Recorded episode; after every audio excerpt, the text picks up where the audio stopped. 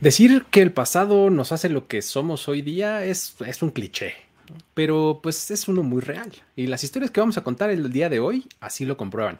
Porque, pues miren, vamos a hablar de los orígenes del pateador de los Cowboys. Eh, ahí les va la pronunciación, es Rule Yao, que nació en Kosovo y además luego se nacionalizó canadiense.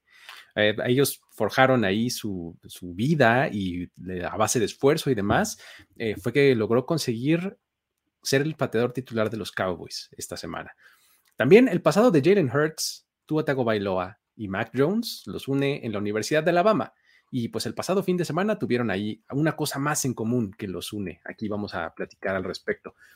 También vamos a hablar de la historia de lesiones importantes que se han dado en el FedEx Field y pues las coincidencias que hay en cierta zona del campo que parece tener alguna clase de maldición. Pero bueno, si a maldiciones vamos, pues vamos a tener que hacer el recuento una vez más de la que está de moda, ¿no? De la maldición del Manningcast.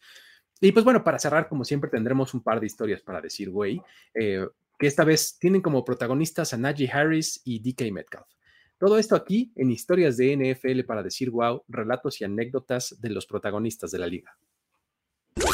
La NFL es un universo de narrativa, testimonio, ocurrencia y memorias que nunca, nunca dejan de sorprender. Y todas las reunimos aquí. Historias de NFL para decir wow, wow, wow, wow, wow, wow, wow. Con Luis Obregón y Miguel Ángeles es. Saludos amigos, ¿cómo están? ¿Qué les pareció mi pronunciación de este de Kosovo? Este Lirim Hairularhu es el bat. cada vez que lo cada vez que lo diga lo voy a decir diferente, es probable, pero eh, por ahí, ¿no? ¿Cómo están? Eh, mi querido Mike, bienvenido de vuelta. Muchas gracias, mi estimado. Pues mira, tú puedes decir que en Kosovo así le hacen. Cada que se pronuncia es diferente. Sí, eh, eso los hace únicos. ¿no? creo que haya mucha gente que te pueda como venir a desmentir, entonces no pasa nada. Sí, sí, sí. En, su nativo este, idioma de Kosovo, ¿no? Sí, por supuesto. Entonces, dudo que tengamos un demográfico muy elevado en, Kosovo. Entonces, este, vamos a pensar que pues, no es tan fuerte. Entonces, puedes hablar como tú quieras el apellido de este, de, este pateador. Y la verdad, bien, mira, este, contento de poder platicar historias, sobre todo, bueno, no sé, si han estado en días pesados, no sé, porque tengan a lo mejor muchos cursos en el trabajo o cosas por el estilo, ahora se pueden sentar, relajarse y escuchar unas historias bastante buenas, la verdad, que están como variaditas. Sí, sí, sí, están, están variadas, están por todos lados, pero creo que sí, lo, único que más o menos las, pues como que las puede atar es que vamos a irnos un poquito para atrás y a, revisar este, eh, lo que los trajo aquí a estos personajes, ¿no? O a estas, estas historias. Vamos a, a enlazarlo un poquito con el pasado, que es más o menos un poco lo que, lo que hacemos en algunos episodios de este programa, ¿no? Pero pues bueno, ¿por qué no, por qué no comenzar justamente con, con esta historia del pateador de los Cowboys, ¿no? Aquí voy una vez más. Lirim, es, es esta fácil, Lirim, y el apellido es Hairulahu. Hairulahu. Lo saqué de el Media Guide de los Cowboys, así que si ellos mienten, ya. Hairulahu. ¿no? Entonces, e, es, este, así es como se pronuncia. Este, um, y pues bueno, el, asunto es que pues, eh, eh, los Cowboys vienen de esta semana con, en el partido contra los Falcons, este, um, en donde pues fue una tremenda paliza y pues esta paliza hizo como que todo lo demás pasar a segundo término, ¿no? Porque pues bueno, venían de ellos recibir una paliza, entonces como que el rebote y demás, entonces hizo que, que, eso fuera el, lo que dominara la plática, ¿no? Pero pues una de las cosas que pasó a, segundo término fue que no tenían pateador titular.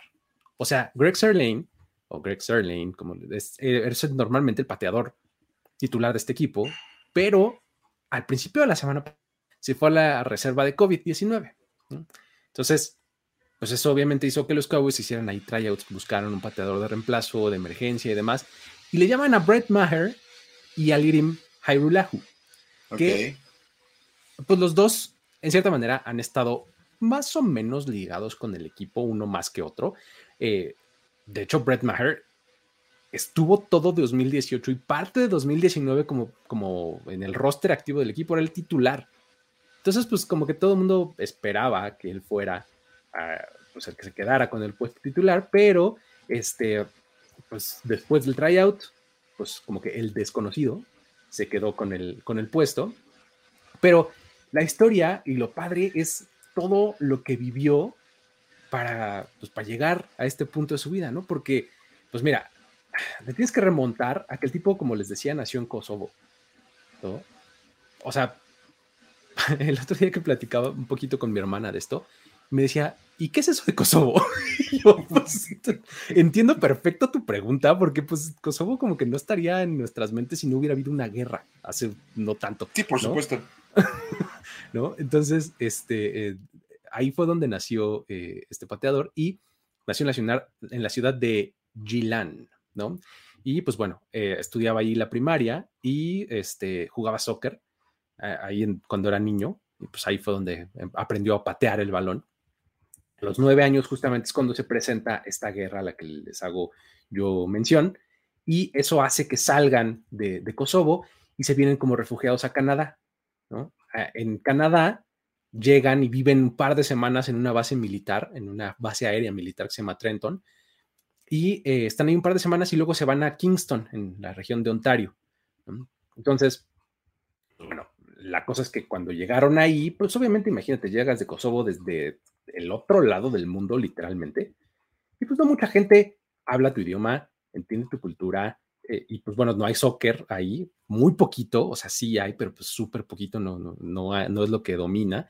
Y pues él a los 9, 10 años, pues empezó a jugar ahí otros deportes, ¿no? Le entró al básquet, le entró al boli, este, y pues él mismo menciona que estos dos deportes como que le abrieron las puertas de la cultura y le ayudaron como a socializar con otras personas y aprender el idioma inglés. Entonces, por medio del deporte fue que logró esto, ¿no? Luego va creciendo y pues varios de sus amigos empiezan a interesar por deportes, digamos que más norteamericanos, ¿no? Este, pues, insisto, unos se van al básquet, otros se van al béisbol, este, varios de ellos empiezan a meter al fútbol americano y pues eh, incluso el mismo head coach del equipo, digo, perdón, de la escuela de, este, en donde estudiaba, eh, como que lo quiere reclutar, ¿no? Lo ve y dice, no, pues es que tú tienes el físico, ve nada más las piernas que tienes deberías de jugar fútbol americano, ¿no? Y él lo, que le, lo que le contesta es, ah, no, ese deporte es muy peligroso, ¿no? no, gracias, ¿no? Este, eh, prefiero de lejitos.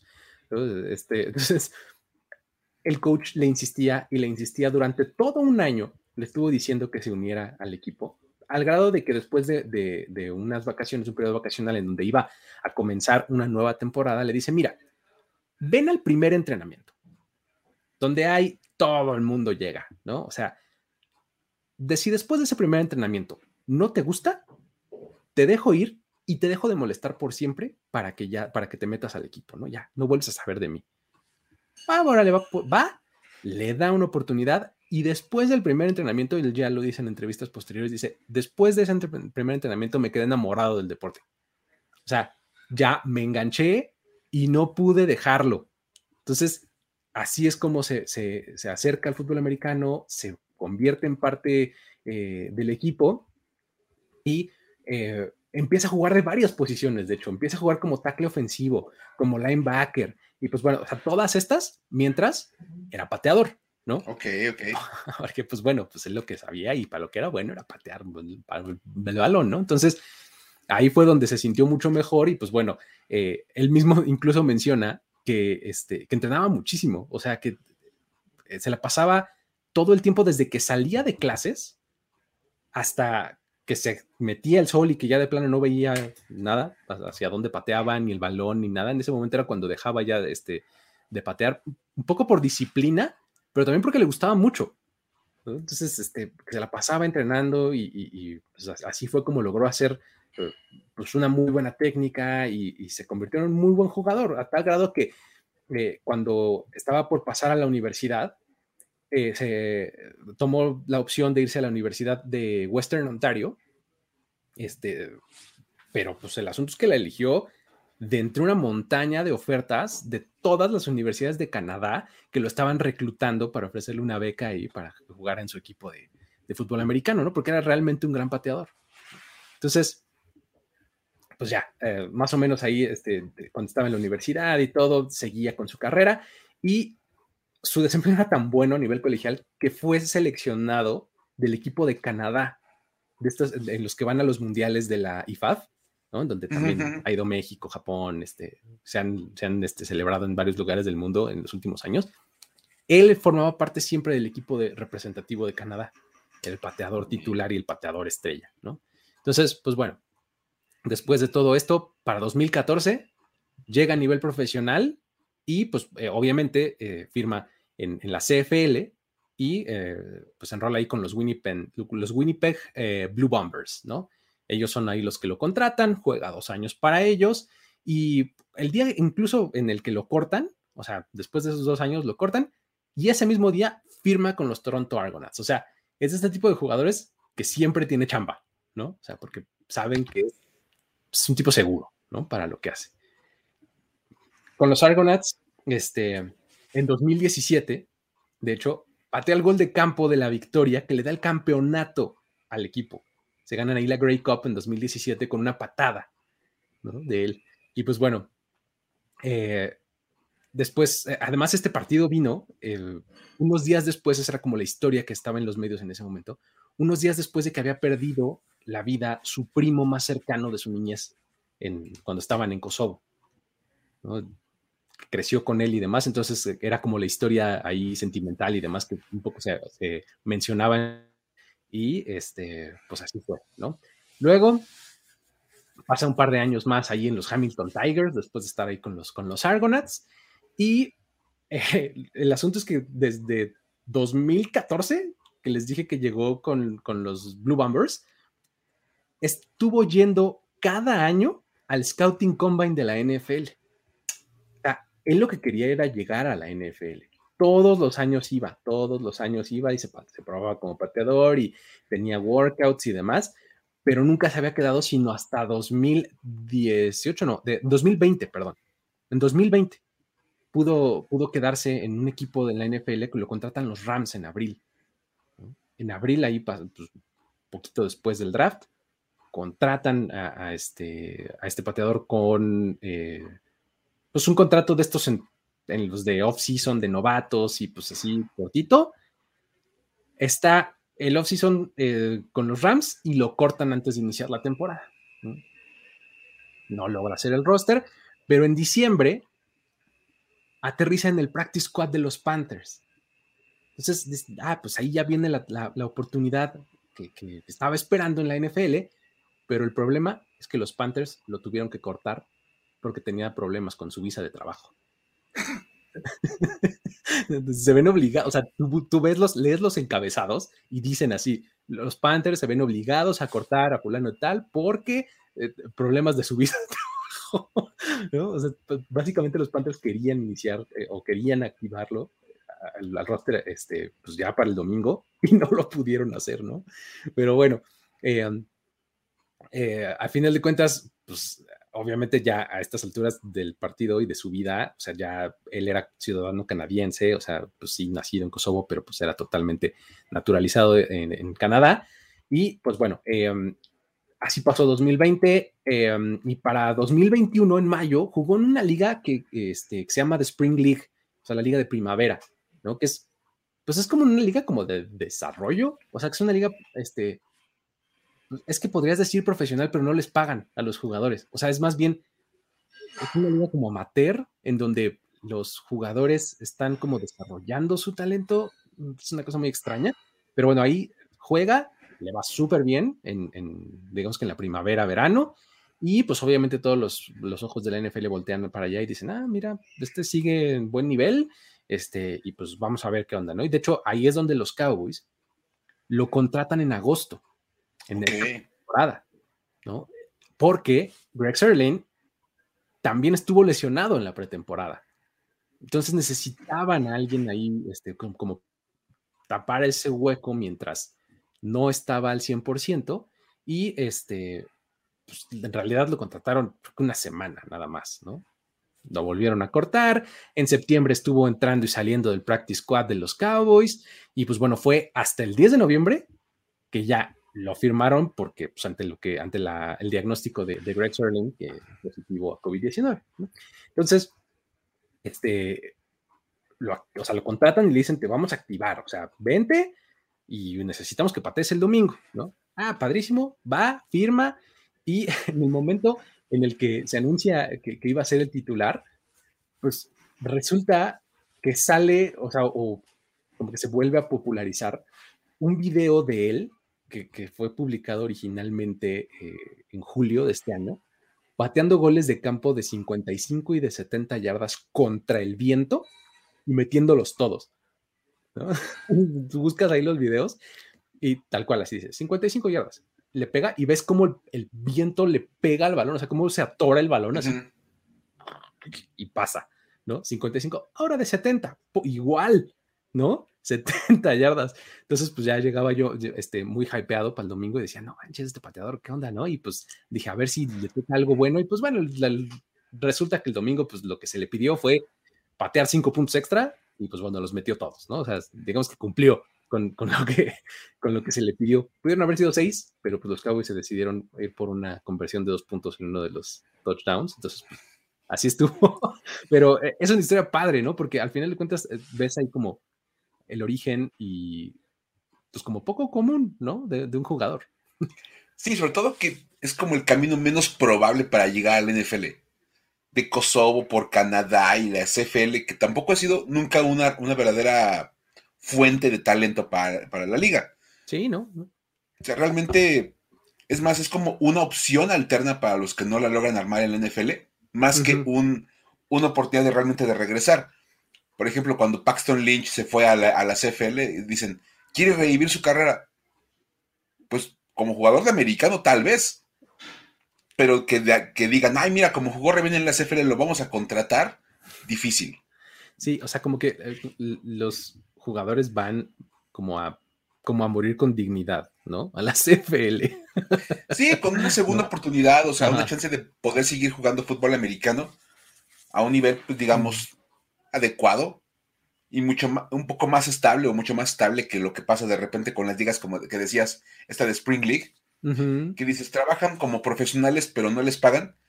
Te iba a decir, ah, los becarios. Exacto, eso que en, en, Occidente les llamamos becario. Uh -huh. ¿No? O sea, es la liga de los becarios. Exacto. Ok, Oye. entendí, ya me quedó más claro. Muy bien.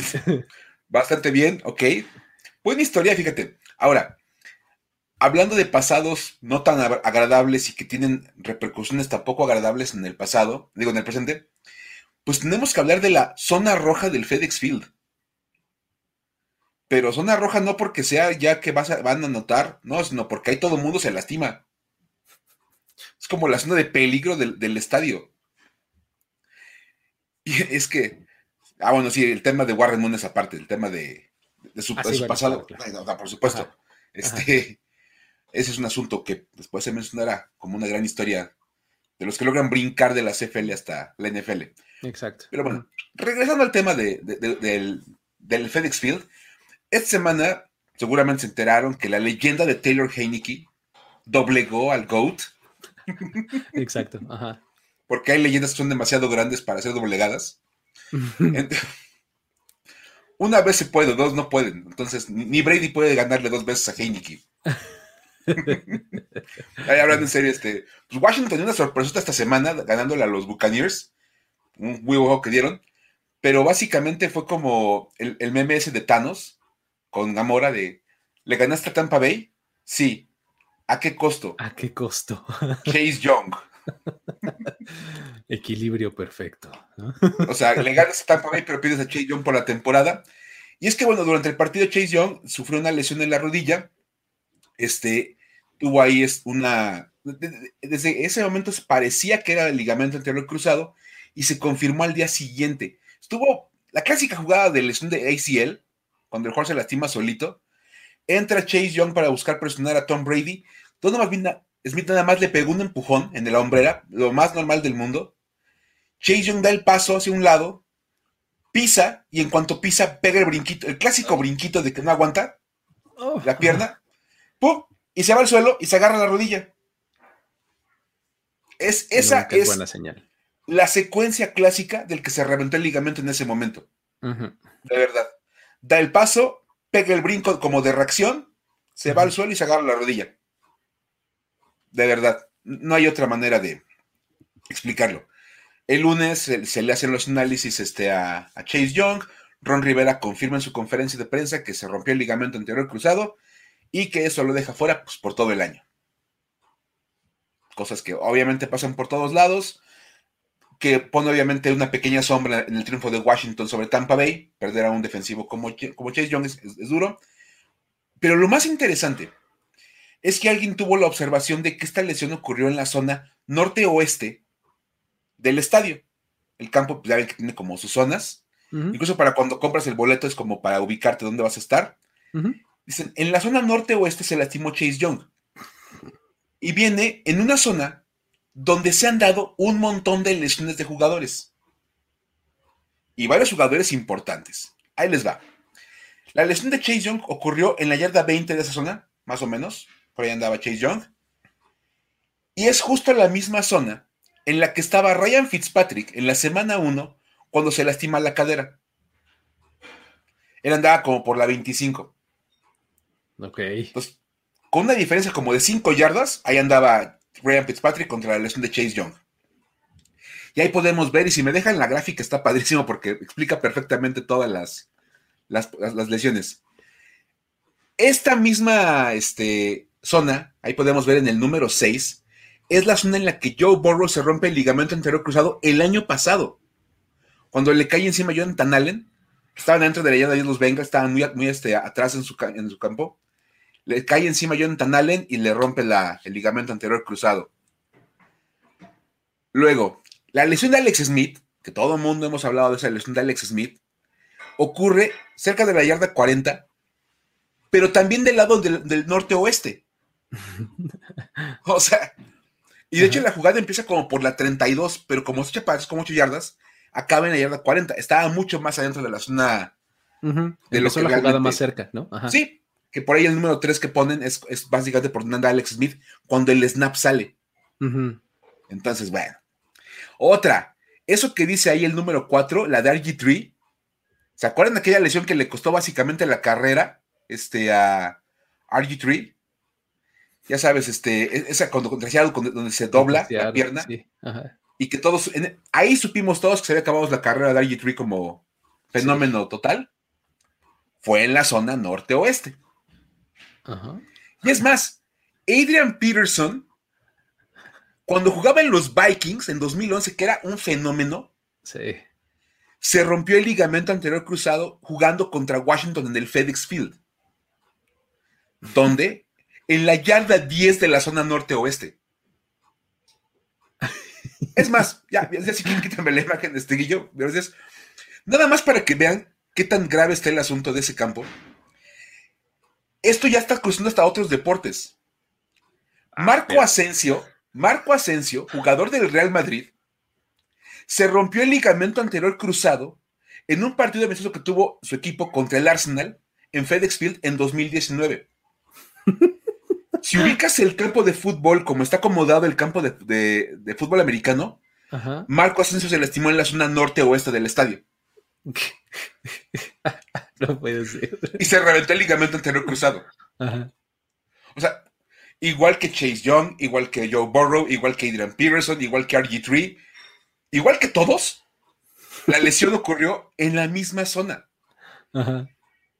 O sea, obviamente se ha hablado muchísimo de este campo, es un pésimo terreno de juego, la verdad es que es uno de los peores. De hecho, Washington ha hecho como mucha labor últimamente y Dan Snyder se supone que está año sabático, pues está buscando estadio.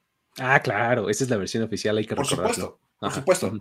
No porque esté bajo investigación y porque tenga un, montón de culpa en todo lo que pasa, este... no. no. no, no, no, Este, él está buscando el nuevo estadio. De entrada había que buscar un nuevo campo, de entrada, porque de verdad... Pues sí, básicamente, ¿no? la verdad, este... Me encanta la idea de José Rodríguez de hacer una limpia sacrificando a Snyder en esa zona. un ritual piel roja estaría buenísimo. Eso es justo lo que te iba a decir, un ritual. un ritual, este, nativo americano. Nativo americano, exactamente. Entregamos a Dan Snyder a cambio de la, salud de todos los jugadores del NFL. De verdad. O sea, cuando ya cuando pusieron esa, gráfica con todas las decisiones que había habido importantes, porque Alex Smith, Joe Burrow, Ryan Fitzpatrick, Chase Young, Adrian Peterson, RG3, si dices, wow, qué pésimo está ese lado del campo. Sí, es, lo que tienes que plantearte. O sea, pues sí, seguramente está lleno como de baches, zanjas, este, y cosas así, ¿no? O sea, no, debe de ser, no, es normal, pues, ¿no? Es, es, verdad, o sea, es cuando menos muy llamativo. Que tantas lesiones de alto perfil ocurran en esa misma zona. De repente puedes argumentar, sí, este, es que Jonathan Allen le cayó encima a, a Joe Burrow porque lo empujaron. Pero el pie de Joe Burrow se quedó atorado en el pasto. Sí, exacto, sí se ve así como no, no, no pueden como no puede levantar la pierna. Exacto, ajá. Como era natural para su cuerpo, ¿no? Se le queda ahí como atorado. Se atora. La pierna de G3 se quedó atorada en el, en el pasto cuando vino esa jugada contra Seattle. O sea, de verdad, sí es una cosa bastante, bastante llamativa. Y bueno, nada más, en el caso de Washington, son tres cosas donde dices, no pueden tener cosas bonitas en Washington. RG3, Chase Young y Ryan Fitzpatrick. Sí. O sea, de verdad. Y luego Alex Smith cuando el equipo estaba 6-3, por amor de Dios. de verdad es una cosa de esas que sí, llaman muchísimo la atención. Cuando menos para, para platicarlas así de, oye, ¿qué está pasando con ese estadio, con ese campo? Y muchos jugadores han hablado de las pésimas condiciones que tiene el, paso del FedEx Field. Sí, el terreno ahí como pues, como menos parejo, ¿no? O algo por el estilo, debe de ser. es una cosa espantosa. Este, me encanta, dice el César Luján, hasta el hasta que está más seguro. Y después de que se fueron los premios Telehit. Exacto, y después, de, después del festival de Telehit. ¿no? Telehit estaba más seguro que el FedEx Field. Pero bueno, ahí queda la historia del, FedEx Field con su zona roja.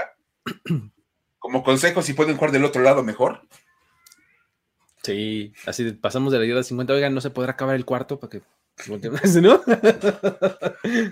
Sí, la verdad, pones rodilla en tierra. No, sabes que mejor y muere, despejamos. Ah, sí, sí, sí, por favor, porque no. no. Ese lado está re feo. Más vale la integridad física de mis jugadores, pero bueno, qué cosa. Oye, este, también eh, hubo, hubo otra, otra de estas coincidencias, este, en, en el fin de semana pasado, de, digamos que en la semana 10, ¿no? Porque, pues bueno, ahí eh, Mac Jones, Jaden Hurts y Tua Tagovailoa, todos ganaron esta semana 10 y ¿Eso qué? Se preguntarán. Pues bueno, igual que el resto de otros tantos equipos ganaron, sí, pero bueno, pues aquí ya saben que aquí le buscamos tres pies a todo. Entonces, hay que hacer este, hay que hacer conexiones y pues bueno, resulta que los tres corebacks estuvieron en Alabama los tres formaban parte del mismo coreback room eh, ahí en, este, en la Universidad de Alabama, ¿no? Y pues ya sabemos que esta es una universidad que, es una verdadera fábrica de talento, ¿no? Para la NFL y pues estos tres corebacks pues, son la prueba como más reciente de posición de súper alto perfil, ¿no? Que, tenemos como para comprobarlo, ¿no? Este, um, básicamente los equipos que en la NFL que toman un jugador de Alabama casi casi lo hacen con los ojos cerrados porque dicen, pues está súper bien preparado, viene muy listo para la NFL, etcétera, ¿no? Entonces, este, um, estos tres jugadores fueron seleccionados temprano en, el draft, ¿no? Temprano, pues, digamos que cada uno un poquito diferente, en diferentes alturas, en diferentes momentos, pero todos realmente muy temprano, ¿no? Por ejemplo, Tua Tagovailoa fue tomado en el pick 5 del draft 2020, eh, Mac Jones se fue en el 15 del 2021, o sea, de este año. Y Jalen Hurts eh, tuvo tres años en el equipo ahí en Alabama, de 2016 a 2018, y en el último año decide transferirse a Oklahoma para pues, tener algo de tiempo de juego, porque pues justamente estaba detrás primero de Tua y Mac Jones y luego detrás de Mac Jones. Entonces, básicamente no iba a ver el campo o no lo necesario como para hacer este, un, pick de alto, eh, o sea, un pick alto en el draft se va a Oklahoma, tiene una buena temporada y pues también en el 2020 fue tomado en la segunda ronda ahí por los Eagles, ¿no? El pick 53. Y pues resulta que después eh, de, que los tres tuvieron ahí sus inicios medio turbulentos, unos más que otros, la verdad, este, el domingo fue la primera vez que los tres consiguieron una victoria en la NFL en la misma semana. O sea, los Dolphins inauguraron la semana 10 con una sorpresa ahí entre los, los Ravens, ¿no? Este, en la que, bueno, si somos este, estrictos, pues Tua no fue el titular, titular fue Jacoby Brissett. Pero sí podemos decir que Tua, pues tuvo mucho que ver con esa Por supuesto. porque este, no, estaba ahí carburando nada la ofensiva con Brissett y pues bueno, entra Tua y más o menos las cosas un poquito cambian, ¿no? Este, um, eso por parte de Tua el jueves. Y luego el domingo, mediodía, los Patriots de Mac Jones le ponen una super paliza a los Browns, mientras que en la tarde los Eagles con Jalen Hurts al mando vencen a los Broncos, este, y pues ya con eso se consuma ahí como que el círculo de los quarterbacks eh, ganadores ahí de, de Alabama, los tres, y pues ahora en la NFL, ¿no?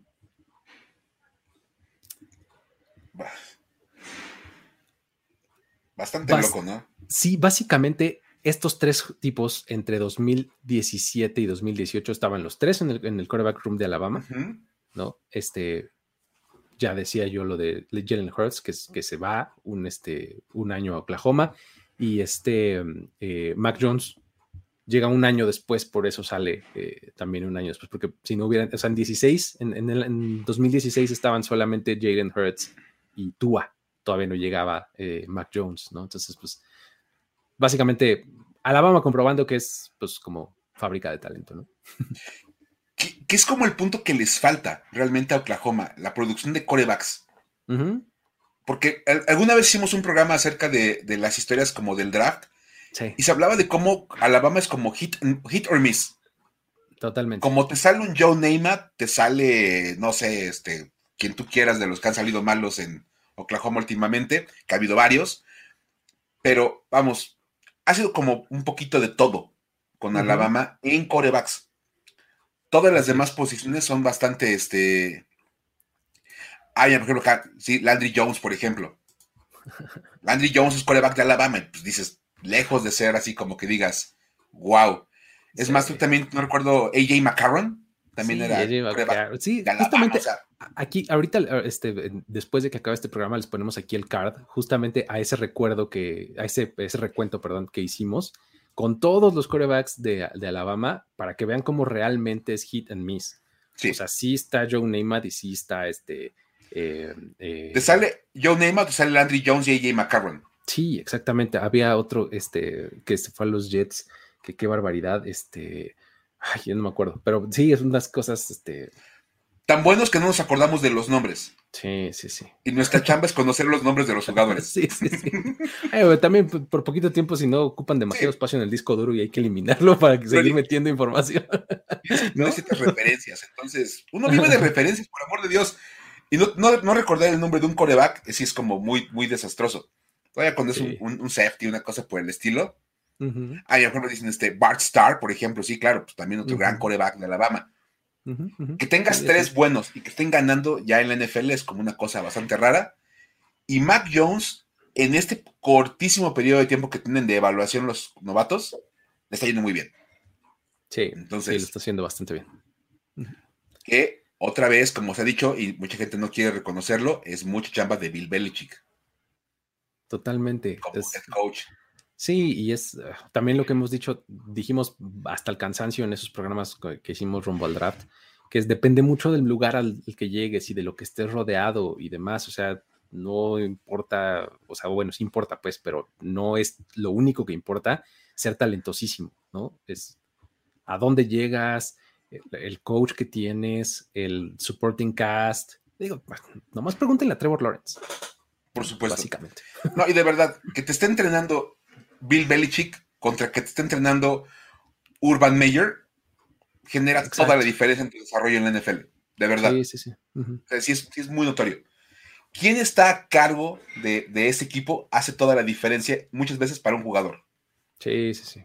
Así es, así es. Totalmente. Y bueno, digamos que hablando, eso es, como una bendición, tener este, un, buen, un buen coach que te, que te, mueva y te maneje conforme a tus habilidades. Este, pero hablamos también de maldiciones, porque ya, ya tenemos una, pequeña maldición que estamos siguiendo de últimamente. y ha habido cosas bastante interesantes. Este, y bueno, obviamente aquí tenemos que hablar de la maldición del Manning Cast, que literalmente decidieron ponerle pausa. Se vio este, totalmente diseñado este asunto. Obviamente, de verdad. Es más, ahorita vamos a platicar, bueno, nada más para, contextualizar a los que no tengan mucha referencia sobre este tema del, del Manning Cast y su maldición. Esto es una cosa muy nueva. Este año se comenzó a hacer una transmisión simultánea al Monday Night en algunos partidos. Salen Peyton e Eli Manning, están platicando y tienen invitados. Y resulta que sus invitados pueden ser deportistas de, otras, categorías, otras, otras ligas, estrellas de televisión, lo que tú quieras, y llegaban a tener o tenían mínimo un jugador en activo invitado. Lo cual hacía muy interesante poder ver ese programa porque pues veías aparte un, un jugador que está en el NFL en este momento opinando de lo que estaba pasando con el partido. Lo interesante es que el jugador que iba en esa semana perdía a la siguiente. Y esa es la maldición del Manningcast. ganar una semana y bueno, ir a una semana y perder en la siguiente. Y tenemos rapidísimo. En la semana 1, Travis Kelsey y Russell Wilson perdieron. En la semana 2. En la semana 2, Rob Gronkowski pierde en la semana 3. En la 3, Stafford va con los Manning y pierde con los, con los Cardinals en la 4. De la 4 a la 6 no hubo Manningcast. En la 7 aparece Tom Brady y pierde a la semana siguiente. En la 8, Josh Allen aparece de invitado. Eso fue cuando empezamos yo a platicar de ese tema. así es. Dijimos, bueno, ya si llegan a perder los Bills con los Jaguars, todo el mundo va a tener que empezar a hablar del tema del Manning Cast. Y que pierden con los Jaguars los Bills. todo el mundo empezó a tomar el tema. Comentábamos la semana pasada, pero volaron las menciones, nos mencionaron varias veces durante el domingo. De güey, la maldición es real, es real, esto existe. Entonces, la semana pasada no hubo Manningcast, porque aparte no anuncian realmente cuando va a haber. El mero día te dicen, nos vemos al rato para el Manningcast y ya. Esta semana volvió a hacer uno de, nos vemos al rato para el Manningcast y cuando sacan la tabla con los invitados, ahí están los, nombres. El comentarista Al Michaels, que es el de Sunday Night Football. El de Sunday Night Football. El golfista Phil Mickelson. El jugador de NBA Draymond Green. Y el coreback retirado, Philip Rivers. Exactamente. Eh, end of list, ¿no? sí. And sí, ya, se acabó la escena. Llamó mucho la atención que no hubiera ningún jugador en activo, porque toda la atención estaba centrada en quién es el jugador activo que va a estar invitado para ver cómo le va en la siguiente semana. Y yo comentamos eh, cuando hablamos este, de, esta situación que decíamos, esto es como para calmar las aguas. O sea, básicamente están tratando de parar esto. no, Sí, o sea, y, es, o sea, puede, venir de diferentes lugares. O sea, de ellos decir, bueno, vamos a no invitar y así ya no corremos riesgos. O pues ya tenían su lista, que seguramente también funciona así, planeada así, de tenemos estos 20 nombres, vamos a ir mandando las invitaciones y demás, y de repente, este, pues tenían un problema de agenda, este, eh, lo que tú quieras, los jugadores, que a la mera hora no pudieron este, lograrlo para estar ahí presentes, ¿no? que a fin de cuentas fue este bastante interesante, muy mínimo muy llamativo, porque justo cuando estaba ya el, el boom de la maldición del Manningcast, todo el mundo empezó como con el tema de, este, no va nadie, no va nadie de los, de los activos y bueno, lo más divertido es que durante el programa, cuando estuvo Phil Mickelson, los mismos Manning mencionaron el tema. Como de repente rompiendo un poquito esta cuarta pared, ¿no? sí. ellos no hablan del tema, pero todo el mundo, sí, no, no, lo atendieron tal cual. Y Manning dijo, te agradecemos, Phil, por venir al programa porque vienes de ganar la semana pasada un torneo de golf y de repente andan hablando de una supuesta maldición de los, del, del Manningcast y tú vas a ayudar a demostrar que no es cierto. Y lo mejor fue la respuesta de Phil Mickelson. ¿No, Luis? No, no, espérate. O sea, la maldición es real, ¿no? Entonces algo así, no, no, es que es real. Más que yo no tengo juego la siguiente semana, por eso vine. ¿no? yo no tengo torneo la próxima semana, yo por eso estoy ahorita aquí. Y dice, y si fuera jugador de NFL, yo haría eso. Ir en la semana previa a mi semana de descanso. Sí, básicamente. básicamente se las cantó. La maldición es real. Yo sí creo que existe. Y yo vine porque la semana que viene estoy, estoy en mi casa. No, no hay manera de que pierda. Entre una cosa u otra, este, sí estuvo como bastante divertido. Vamos a ver, obviamente, qué pasa con Draymond Green, porque él está en activo en la NBA. Vamos a ver si los Warriors empiezan con una racha perdedora. Por acá es lo que estaban diciendo varios en los comentarios. No, van los Golden Warriors van 38-33 contra los Nets en este momento, perdiendo por 5 puntos. Güey. En este momento. Y yo comentaba ayer que. I'm just saying, ¿no? no así, no digamos, no decimos que es real, pero ahí está. También alguien, por ejemplo, José Rodríguez pone este ah, que eh, va a quedar este Philip Rivers. eso, en qué, eh, escenario es maldición? Para Philip Rivers, sí. ¿No? Ya basta, cabrón. Qué, o sea, qué bueno. Te estás acabando los recursos del planeta, ya basta, cabrón. Tantos hijos. Ahora, este, una cosa muy inteligente de Philip Rivers, él es head coach de una, prepa, la temporada ya acabó, entonces no hay manera de que él pueda trasladar la maldición. Ya, basta. Finales de octubre se acabó la temporada de high school y ya. entonces, por lo menos la próxima semana no hay spoilers. Ahí quedó, simplemente. Vamos a ver qué pasa con los Warriors, vamos a ver qué pasa con la vida matrimonial de Philip Rivers. donde no tenga hijos el resto de su, de su, vida, ya podemos empezar a hablar también de cómo le pegó la maldición. Pero sí, estaremos todos muy atentos al partido de los Warriors el día de hoy, ah. porque ayer Draymond Green estuvo ahí con ellos a ver cómo le va hoy, ¿no? Entonces. Imagínate que pierden, pero además Draymond Green, no sé si lo expulsan por fouls o algo así. Este porque además estaría muy Draymond Green, o sea, eso es lo que hace Draymond Green, ¿no?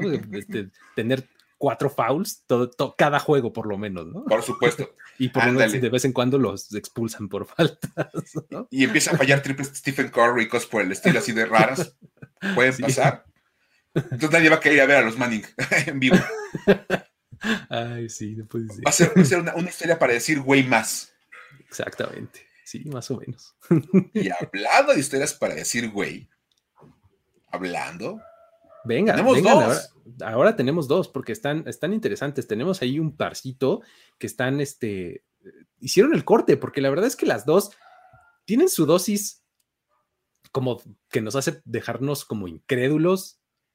Otra parte en donde sí decimos, güey, ¿no? O sea, venga la primera, por favor. No, es más, a ver que decir que hubo incluso otras cosas durante la semana que también pueden haber entrado.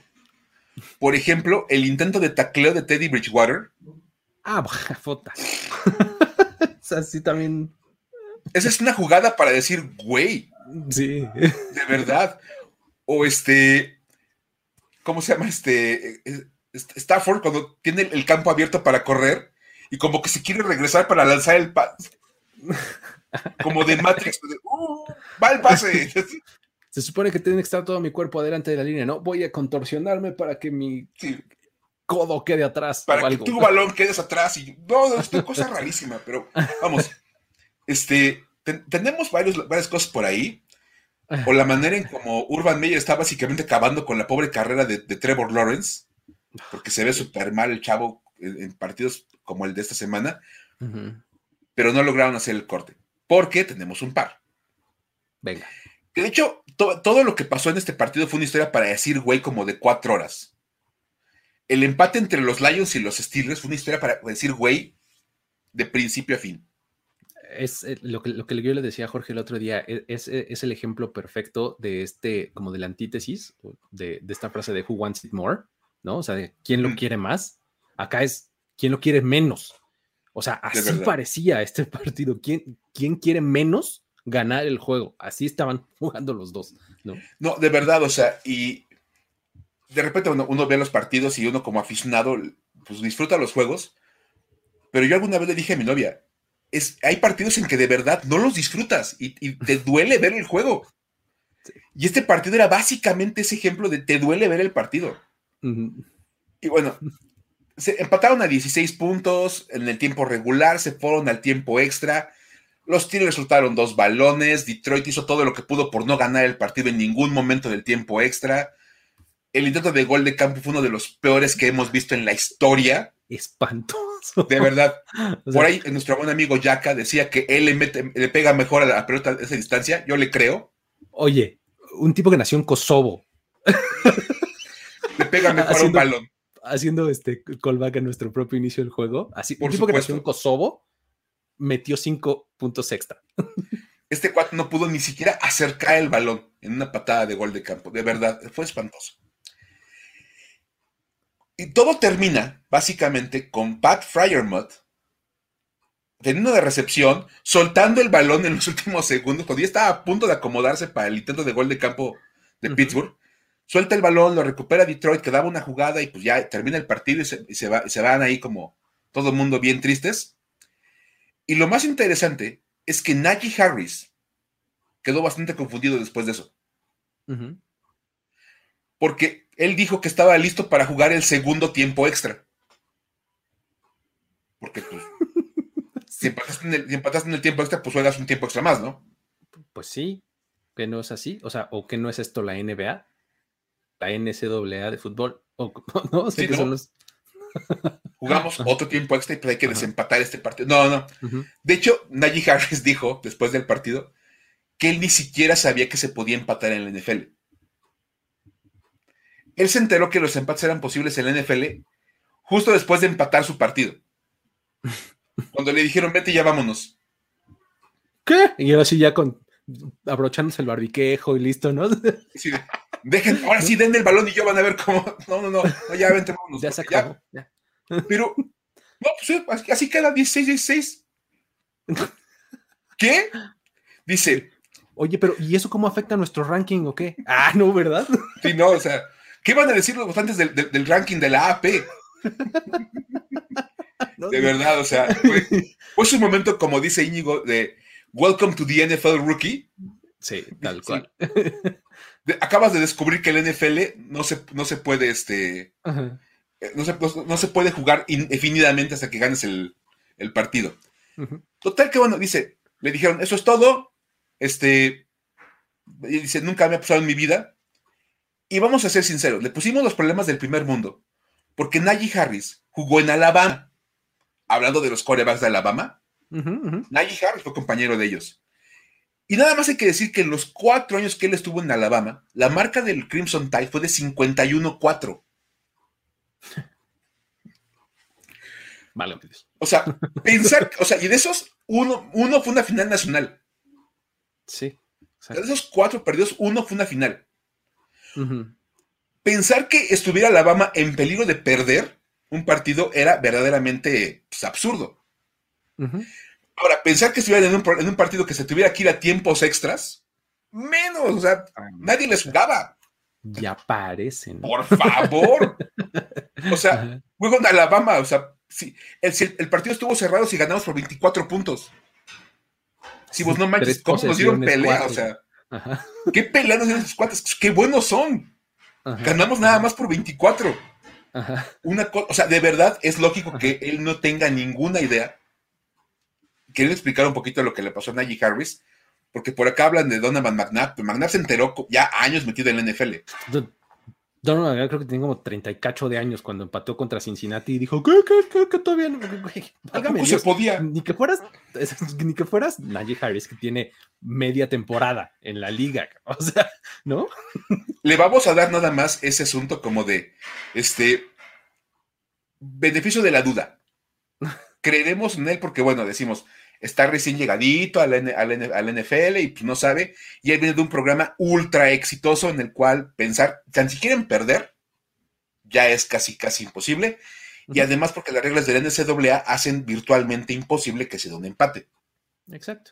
Entonces dices, ok. Como decía Íñigo, welcome to the NFL Rookie, aquí se puede empatar, más cuando juegas partidos tan espantosos como este. Es normal. Y, también es un poco una ironía, ¿no? De esto de los, problemas del primer mundo, porque pues digo, Najee Harris está lejos de esa realidad. O sea, eh, válgame, sus, cuatro años en Alabama habían sido los mejores de toda su vida. O sea, y me refiero a vida en general, no nomás deportiva. O sea, porque Najee Harris viene de un, de un entorno súper complicado. Él creció en, la, en el área de la Bahía de San Francisco en familia súper problemática, en zonas súper marginales y demás. O sea, no es como que fuera un fan de la NFL, ¿no? Y que juega fantasy y que no. O sea, el tipo incluso pasó tiempo en un foster home, ¿no? O sea, en, un, en un, hogar así de estos como para eh, huérfanos y, o sea, homeless people, ¿no? O sea, de, gente que no tiene casa, ¿no? Entonces, realmente como que no es como que él haya sido el fan de la NFL que se sabe perfecto las reglas y las alineaciones y juega fantasy y apuesta y tiene su... No, no, O sea, Najee Harris estaba completamente en otra realidad, ¿no? Llega a Alabama a un programa exitosísimo. O sea, realmente es, es bastante creíble, pues, que le haya pasado lo que le pasó, ¿no? es como la película de Michael Orr, cuando te narran ahí ah. toda su vida. Exacto. Que es, es, más, incluso la escena de la, de la película, cuando dice, necesitaba hacer tu habitación, dice, nunca había tenido una de estas. Habitación propia, no, no, no, una cama. Cama, exacto. Sí, una cama mía. Eso no tenía yo. Exacto. Entonces, básicamente, nadie ejerce nada como por la misma situación, circunstancias muy similares a las de, a las de Michael Orr. Entonces dices, ok, su única experiencia real con el fútbol americano es lo que vivió en Alabama, básicamente nunca perdió. Era lógico que él ni siquiera tuviera por aquí que en el fútbol americano se podía empatar. Hasta que vivió el Pittsburgh contra Detroit. Exacto, hasta que su equipo este, eh, se puso a la altura de uno que no ha ganado. Se vuelven el único equipo de la temporada que no ha podido ganarle a los Lions. Exactamente.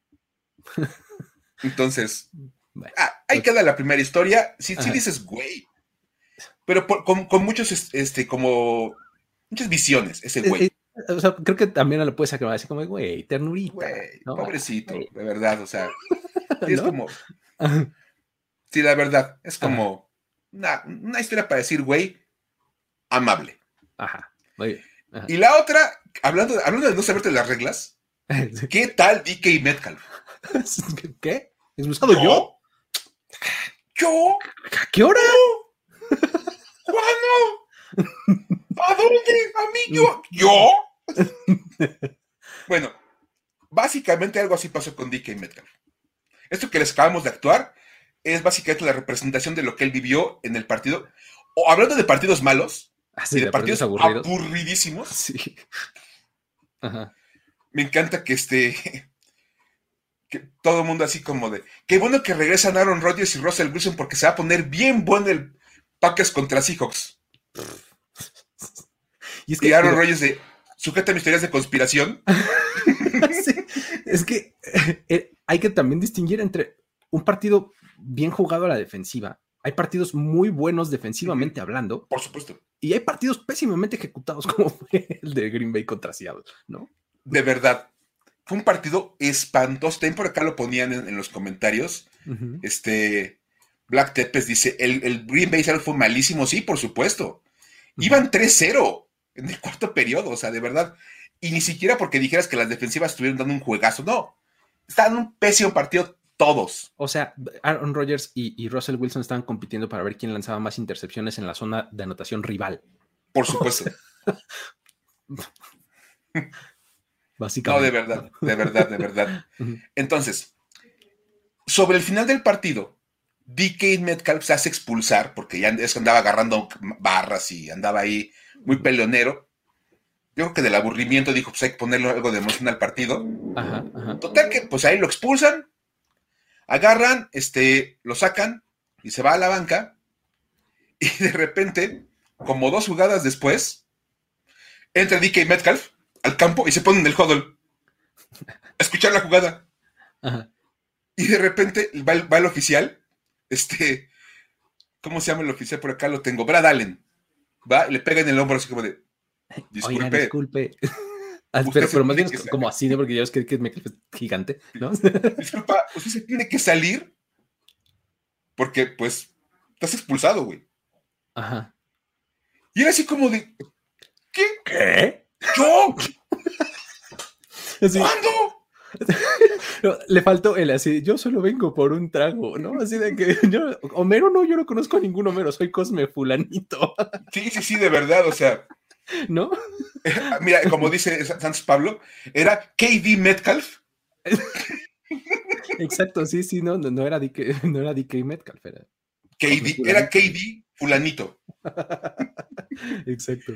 Una cosa rarísima, de verdad, o sea, dicen, bueno, que al parecer hay como también una pequeña explicación, una pequeña ayuda para DK Metcalf, y es que al parecer nadie le informó directamente que estaba expulsado. O sea, no se hizo oficial en el audio ni nada de eso, que usualmente se hace. El oficial cuando expulsa a un jugador dice, tenemos un foul personal, number 14 is expelled from, is ejected from the game. Sí, sí, este, o dicen disqualified o disqualified, ejected, una cosa por el estilo. Alguna de esas dicen, pero el chiste es que es muy, muy claro y muy evidente, ¿no? Y el, y el, sonido local lo escucha, o sea, todo el mundo escucha que tal jugador no puede jugar.